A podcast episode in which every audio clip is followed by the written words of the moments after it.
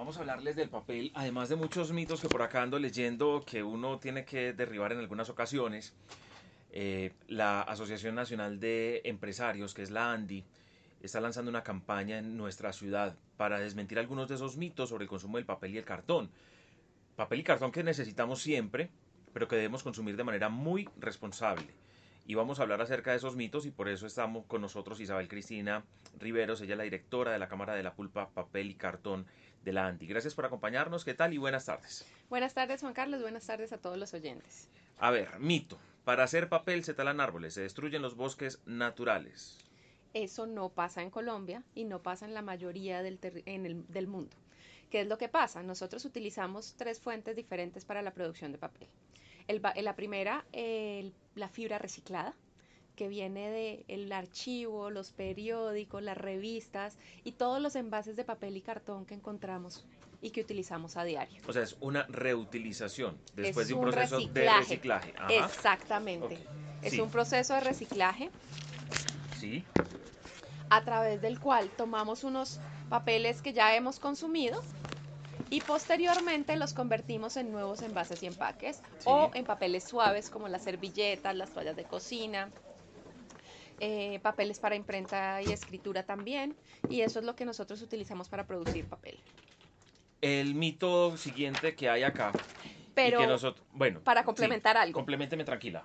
Eh, también utilizamos eh, bagazo de caña. Sí que es el residuo, el residuo de la producción agroindustrial de la caña de azúcar o del azúcar y de la panela, o incluso ahorita de los biocombustibles como el etanol. Entonces ese residuo, en vez de ir a un relleno sanitario, lo utilizamos o eh, para fuente de fibra y producir papeles y cartones eh, principalmente. Por otro lado, utilizamos madera. Bueno, entonces, primero, es de un proceso de reciclaje, de recuperar además, de reutilizar algo que ya se ha utilizado. Segundo, de ese bagazo de la caña que utilizan los ingenios para producir el azúcar, hay también los paneleros para hacer, pues obviamente la deliciosa panela que nos acompaña o mucho dulce. Y el tercero, de la madera. La madera. Pero esta madera proviene de plantaciones comerciales que son certificadas en manejo responsable. Entonces esto es un cultivo. O sea, son reforestadoras o dedicadas. Somos reforestadores. Somos reforestadores y de hecho el más grande de, Colombia, el que más reforesta, el sector que más reforesta. ¿Y qué es lo que hacemos? Cogemos un terreno que antes era dedicado a la agricultura, puede ser a la, o a la ganadería, y lo cultivamos con madera, plantaciones de pino y eucalipto y después de 5 años o 13 años, dependiendo del tipo de madera, lo cosechamos para producir papel. Y esa madera es como si uno cosechara de pronto aguacate o cosechara café, cosechara cualquier producto.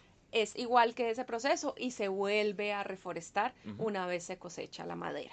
Entonces esa madera no es coger e ir por los bosques naturales del país, como o ir al Amazonas, o ir al Orinoco, o ir a la costa pacífica y arrasar con los bosques que hay. No, son bosques plantados y que adicionalmente están volviendo a la tierra el, digamos que el reencauce de los ríos y el control del agua y se previenen desastres naturales e incluso la erosión.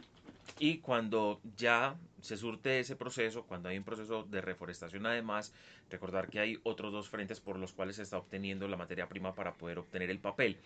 Eh, vamos a hablar de los otros mitos, pero siendo conscientes también ustedes están insistiendo mucho como en la responsabilidad, el uso responsable del papel y del cartón, porque tampoco es que vamos a malbaratar el asunto. Cuando eh, consumo papel o cartón, estoy afectando el medio ambiente, ¿eso es verdadero o falso? Eso es falso, porque realmente lo que se hace detrás es todo un proceso sostenible en el manejo de recursos que va desde el uso de la madera o las fuentes de fibra.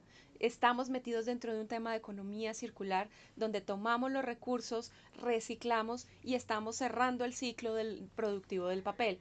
Y el agua, la energía, todo esto tiene una gestión responsable y sostenible que hace que cada vez sea más eficiente la producción. Menor uso de agua y si se usa agua en la producción, esa agua se lleva un proceso de limpieza que se devuelve a las fuentes de donde se tomó en mejores condiciones de la que se tomó.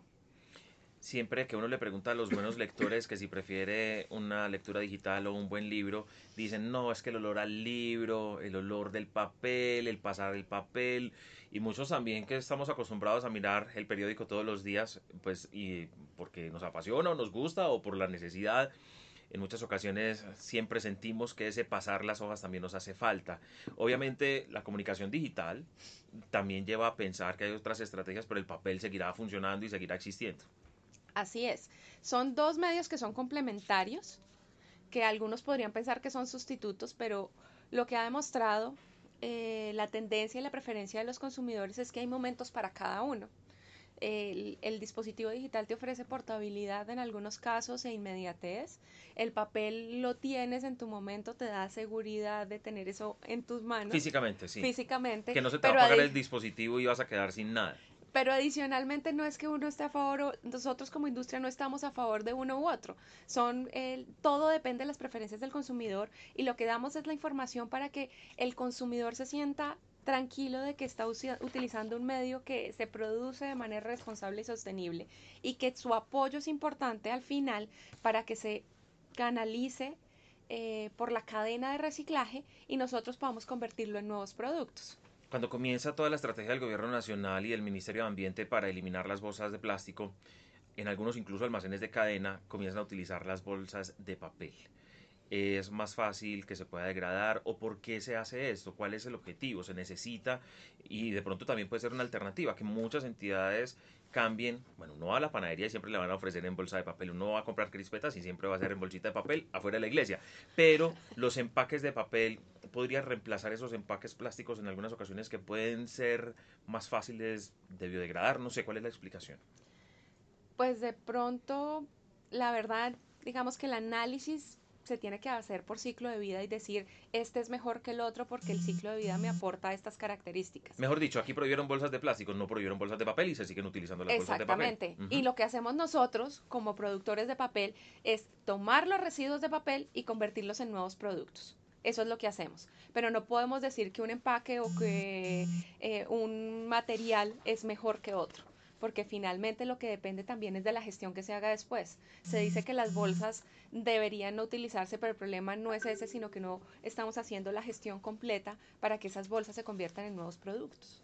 Entonces, aquí lo que hay que hacer es eh, consumir, saber qué características tiene el producto que seleccionemos, que tiene, que si tiene madera tenga certificación de manejo sostenible y de origen digamos que responsable de esa madera.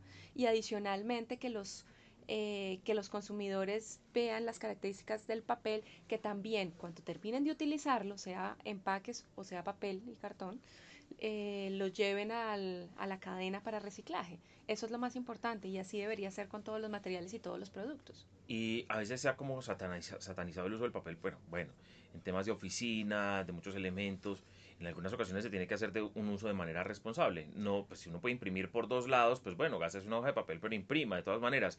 Pero eh, cuando uno va a ver la realidad, uno necesita el papel para todo. Pues el papel higiénico que todos utilizamos todos los días, toallas higiénicas, elementos de eh, cocina que son toallas también absorbentes, en fin, todo el tiempo estamos utilizándolo. Todo el tiempo estamos utilizándolo y está el llamado de atención también para hacer un uso eficiente de los, de los recursos. Sabemos que tenemos recursos limitados y finitos y como industria trabajamos para utilizar un balance entre fibra reciclada y fibra virgen, la cual es necesaria porque la fibra en la medida que la recicla se va deteriorando porque es biodegradable. Entonces lo que tenemos que hacer como industria es incorporar fibra virgen porque después de tres meses, lo han probado estudios, si solo usáramos fibra reciclada ya no tendríamos papel. Y el papel es necesario en todas las situaciones del diario vivir, desde ser un producto de cosmético y aseo, ser un producto que nos suministra información y conocimiento año tras año y históricamente el papel nos ha permitido conocer qué pasó en el pasado y adicionalmente para el transporte de mercancías también es importante y para la comercialización de productos. Yo quiero hacer un ejercicio como de coquito, porque se habla de la pulpa, se habla de las fibras, eh, se habla de árboles, de lo reciclado, de la caña. ¿Cómo es el proceso del papel? en, explicación para dummies, así, coquito, lo que se necesita. El papel es una fibra que llega y con eso se hace una masita, bueno, en fin, ¿cómo se hace el papel? Interesante ejercicio. Y nunca lo había hecho en medios, pero lo he hecho, entonces creo que voy a tratar de ser lo más clara posible. Entonces, tenemos fuentes de fibra. El bagazo de caña, que es después de que se, muele, la, caña. y se le saca el extracto del azúcar o del, del jugo. Del jugo, que no sé técnicamente el nombre, se coge ese bagazo y se produce y se saca la fibra de celulosa. Las fibras son las hebritas que tiene eh, el bagazo. Usted va a la ciclovía, le están exprimiendo la caña y eso sale un guarapo delicioso. Lo que queda después del guarapo, que es una fibra muy clara, eso es lo que se utiliza para el siguiente proceso. ¿Qué pasa con esa fibra? Entonces vamos a sacar la madera y tenemos las dos fibras y convertimos eso en pulpa. Entonces en la madera ponemos esa madera, tanto o esa fibra de celulosa en pedacitos, bien sea bagazo, bien sea madera, y lo metemos en una especie de olla a presión. Lo que hacemos es soltar las fibras. Las fibras son como el pelo, que tiene vellitos, son unos hilitos, y que cuando van a formar la hoja de papel, se entrelazan entre sí para formar la superficie de la hoja. Entonces esto se mete a presión y sale y le quitan el pegante que es la lignina y eso es lo que suelta las fibras de celulosa. Esa lignina o ese pegante es un líquido que se convierte en combustible para producir o bien sea calor para secar el papel o energía para, eléctrica para mover la máquina. Digamos que ahí hay un subproducto que se está aprovechando en la producción de papel. Por otro lado, esas fibras que ya han sido soltadas se mezclan con almidón y con agua y se produce la pulpa. La pulpa es la masa cuando uno hace papel maché que moja papel periódico, papel higiénico y la mezcla con colbón y produce unas figuritas o hace como si fuera una plastilina. Esa es la pulpa. La pulpa disuelta en agua se pone sobre una mesa que tiene unos filtros como un colador. Le saca el agua, pero es plana y está formando la superficie de la hoja. Cuando, la super, cuando esta eh, eh, pasa por ese fieltro, después para quitarle el agua y secarlo y producir la hoja de papel, lo que hacemos es, a partir de rodillos, en principio, que hacen presión, sacan agua. Y al final, con calor, rodillos, secan el papel y se produce la hoja de papel. Y queda ahí la hojita. Y queda la hoja convertida en rollos que después, a través de procesos de corte, terminan siendo o rollos de papel higiénico, o servilletas, o por otro lado, hojas de una resma de papel. O tamaño carta, tamaño oficio, o una cartulina también que se O una cartulina para hacer una caja plegadiza, que es donde está, o la, cartelera, o para hacer una caja plegadiza donde se empaca el cereal, mm. o se producen hojas de craft, del papel cafecito, que se convierten en corrugado y se hace la caja corrugada.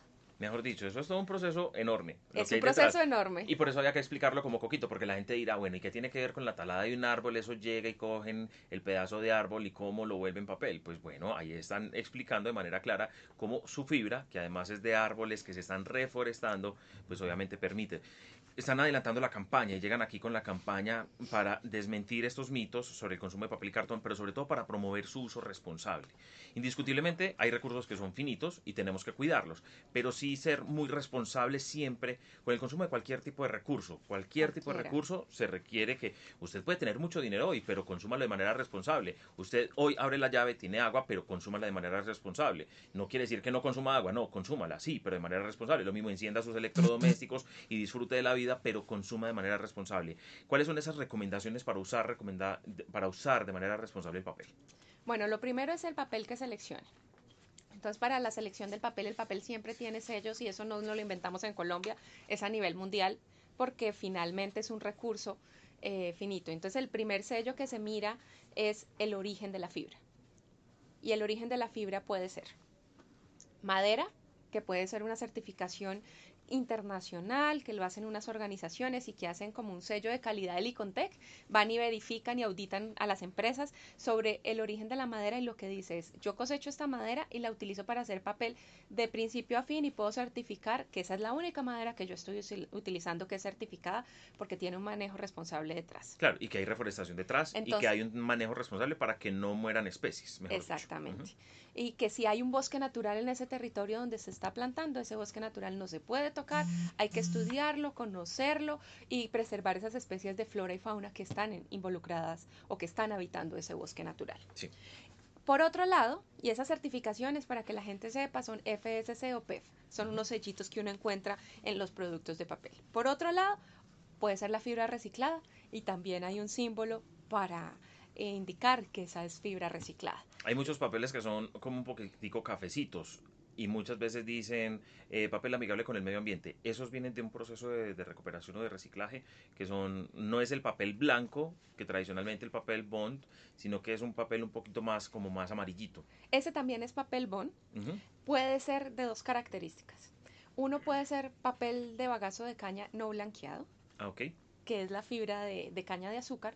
O puede ser papel reciclado. Pero hay que mirar la etiqueta para ver qué es lo que dice. Para saber qué es lo que dice. Sí, y no hay que tener en cuenta ningún apelativo porque es tan amigable con el ambiente un papel bon blanco como un papel como amarillo. sí. Porque son los procesos sostenibles que hay detrás lo que lo hacen amigable con el ambiente. O sea, no es el uso del papel como tal el que llega a su mesa, sino la manera como viene en el proceso anterior. Exactamente, en su producción. Por otra parte, hay que revisar cómo se blanqueó si es un papel blanqueado. Y entonces los papeles blanqueados en Colombia son libres de cloro elemental. Entonces, otra vez volvemos al coquito del ejemplo. Entonces, antes en la casa utilizábamos el cloro para blanquear y para limpiar todo. Ahora los productos tienen otros elementos que son libres de cloro y que em, digamos que los estamos utilizando para, para blanquear la ropa, por ejemplo. Entonces, asimismo, la industria ha encontrado medios alternativos que no eh, arrojan cloro al ambiente, sino que se utilizan otros elementos para el proceso de blanqueo.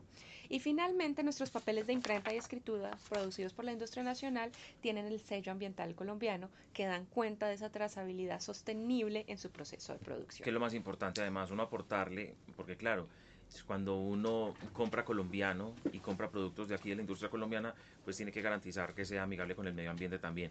Eh, hay también otro mito que quisiera saber si es verdad o mentira. El papel cuando se va a reciclar, se debe romper, rasgar, estar seco, se debe tirar tal cual. ¿Qué es lo que pasa cuando uno va a reciclar papel? En muchas oficinas se dedican también a romperlo y a cortarlo lo más que pueda porque es más fácil para el proceso después. ¿Qué es lo que se debe hacer cuando uno va a reciclar papel? ¿Cómo se debe reciclar el papel? Realmente pues se recomienda no rasgarlo. Si son archivos confidenciales de una oficina, las empresas de papeles suaves tienen certificaciones que protegen la información y que dan un certificado de destrucción de ese papel eh, para confidencialidad de la información.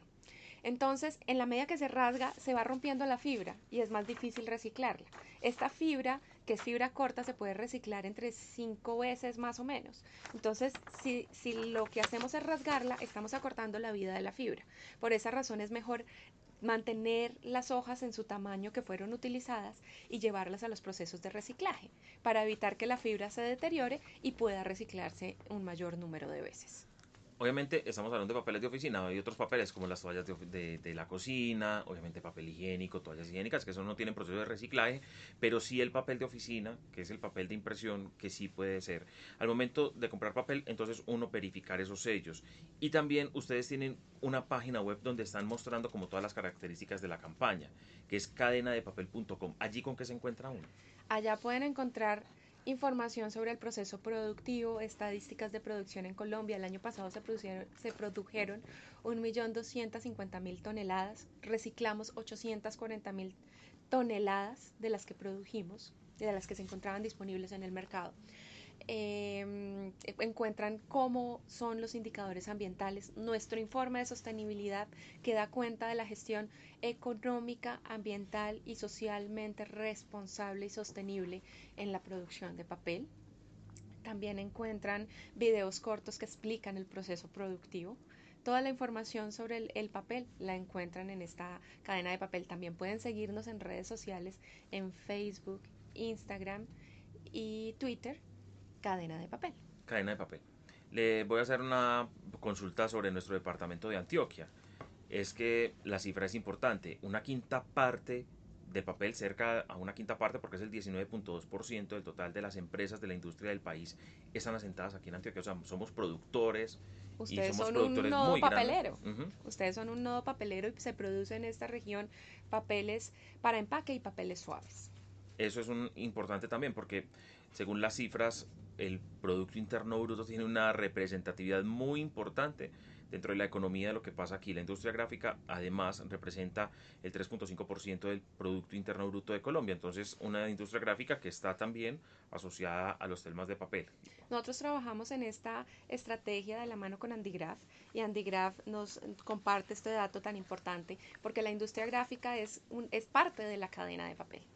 Isabel, gracias por acompañarnos en RCN Radio, gracias por estar aquí y por hablar de esa campaña que están lanzando aquí desde la Asociación Nacional de Empresarios, desde la ANDI, para desmentir esos mitos que a veces uno puede tener, pero también sobre ese uso responsable de un recurso, de un recurso que es el papel y que pues obviamente tenemos que ser responsables con cualquier recurso que tengamos a nuestra mano. Mil gracias por venir.